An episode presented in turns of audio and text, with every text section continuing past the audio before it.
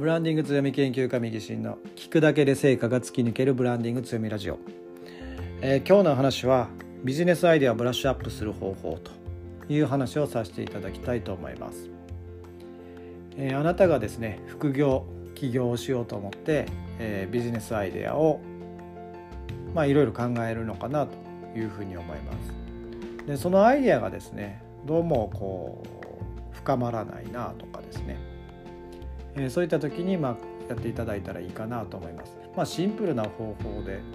まあ、すぐにでもですね思いつくような話かなとは思いますが、えー、あえてまあお話しさせていただきたいなというふうに思います。えー、ビジネスアイデアをですね考えてブラッシュアップ自分自身でですねノートに書いてみて、えー、こんなアイデアどうかなというところで、えー、まずえー、どういう内容をやるのかとで、えー、どういう媒体でやるとかですね。どういうところでやるとか。費用はどれぐらいで、えー、どんな人と組んでとかですね、えー、そういったところを考えていく。それぞれ項目を、まあ、詳細に考えていくっていうことが大事になってくるかなと思います。でその上でまあ大事なのはコンセプトですね。やっぱり。その例えばまあ似顔絵講座をしましょうと言ってもですね似顔絵講座ってね山ほどあるのでコンセプトですねどういうふうな独自性とかまあどういう人を狙ってというかですねそういったところを考えていないとビジネスアイデアとはちょっと言いにくいというところは正直あるかなと思います。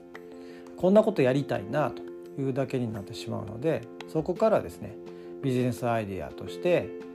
ちょっと今までにないようなものであったりとか他との違いを出していこうと思うとそういったところですね。どういう人のどういう悩みを解決できてどういういい状態になるか。っていうのを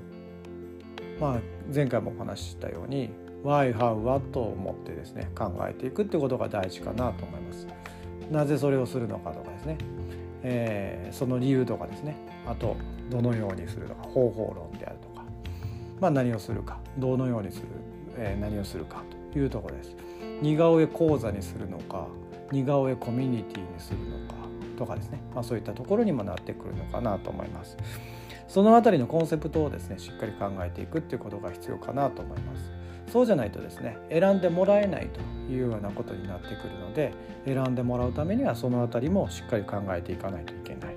というところになります。まあ、そういったものを考えて自分自身でブラッシュアップしていくと、え、ノートに書くのが一番いいのかなというふうに思いますし場合によってはマインドマップとかそういったものを使ってですねパソコン上で、えー、書いていく、まあ、そうすることによってですね、えー、次の新しいアイデアというかつながりを持ってマインドマップとかねそういったものをやりやすいので、えー、マインドマップなんかを使ったりしてブラッシュアップしていくっていうのもいいのかなと思います。まあ、ですがですね一人一人でやるには実は限界があるかなというふうに思います。というのも自分のアイディアその領域を超えることはなかなか難しいということですのでその領域を超えるですね自分の頭の領域を超えるアイデアっていうところに新しいものが生まれるイノベーションが出てくるってところはあるのかなというふうに感じます。ですのでそこをですねブラッシュアップする際にはですね、えー、そのビジネス仲間と一緒にやるってことをお勧めしています。それがですねあの自分がやってます。水曜日にはですねワークショップをやってまして週替わりでいろんなワークをやるんですが今日はちょうどビジネスアイデアのワークショップだったんですけども、えー、そこで、えー、ワークショップのねサロンのメンバーと一緒になってですねビジネスアイデアを考えていくというものになるんですが、まあ、どんなふうにやるかというと、え自分自身のですねビジネスアイデアをプレゼンテーションしていただいてで、えー、1対1になっていただいてですね、その方にプレゼントをしてでその方、え聞いていただいた方にですね、えアイディアを出してもらうと。えこの似顔絵講座をですね、え、こんな風にやろうと思ってますみたいなことを言っていただいてそこからですね、え、こういうのどうでしょうとかこんなん聞いたことありますとか、え、他のこんなんとつなげてみたらどうですかみたいなことを言っていただいてああそれ面白いなと思ったらその自分自身が考えたところにプラスオンしていくと、えー、要するにそこでインプットをしてでまた違う方と違う方にプレゼンテーションをしていただく。そこでまたアウトプットをすると。でまたそこでですね、えー、その講座だったらこんなのいいんじゃないとかこういう人を相手にしても面白いよねとかいうことをいただいてまたインプットして。でその上でブラッシュアップしてまたアウトプットする。というようなことを繰り返していただくとですね自分の頭だけではなくて他の方の頭を借りることによってその新しい領域のですねアイデアが出てくるということができるのかなと思います。それをですね、えー、多くの人とやることによってさらに実現可能性が高く高まり、えー、他との違いが出たりというようなことが起こってくるのかなと思います。えー、その際ですね、えー、いろんなジャンルの方と一緒にやるっていうのもいいのかなというふうに思います。えー、その自分自身のですね同じようなジャンルの方とやってしまうと同じようなアイデアになってしまいますしまああの自分でも思いつきそうなことになってしまうかなというふうに思いますんで是非違うジャンルの方とやるっていうのもおすすめさせていただいてます。で、えー、あとはですねそのメンターになるような方と一緒にやる、まあ、当たり前なんですがメンターの方は自分よりもビジネス経験がある方をメンターと、えー、されると思いますんで、えー、そういった方とやると自分にはない発想が出てくるのかなというふうに思います。えー、そういった形でですね、えー、違うジャンルの方とかメンターの方とか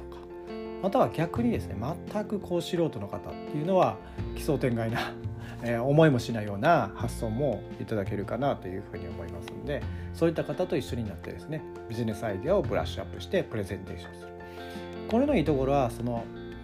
自分自身でプレゼンテーションするっていうところがまだアウトプット力を高めることになりますしその場ですぐですね情報をいただいて、えー、新しいプレゼンテーションを作るっていうところでもインプット力傾聴力も上がっていくかなというふうに思います。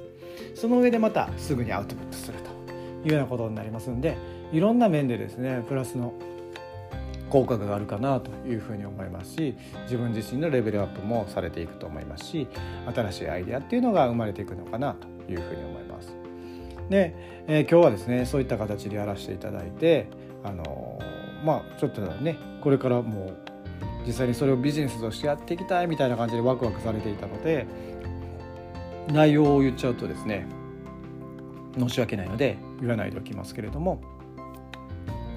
その人気のジャンルのビジネスを2つ組み合わせてですね。さらにそこを、えー、どこの誰に提供するかというところですねアイデアを頂いて、え、こんな形でやったらいいんじゃないのみたいなことをみんなで盛り上がったというような感じなことが、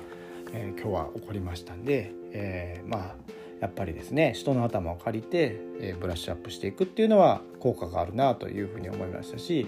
えー、もうなんか副業アイデアだったんですがもう早く会社辞めてもうすぐやりたいみたいな感じになってたんで、えー、そんな感じでですねブラッシュアップしていくとですねいろんな、え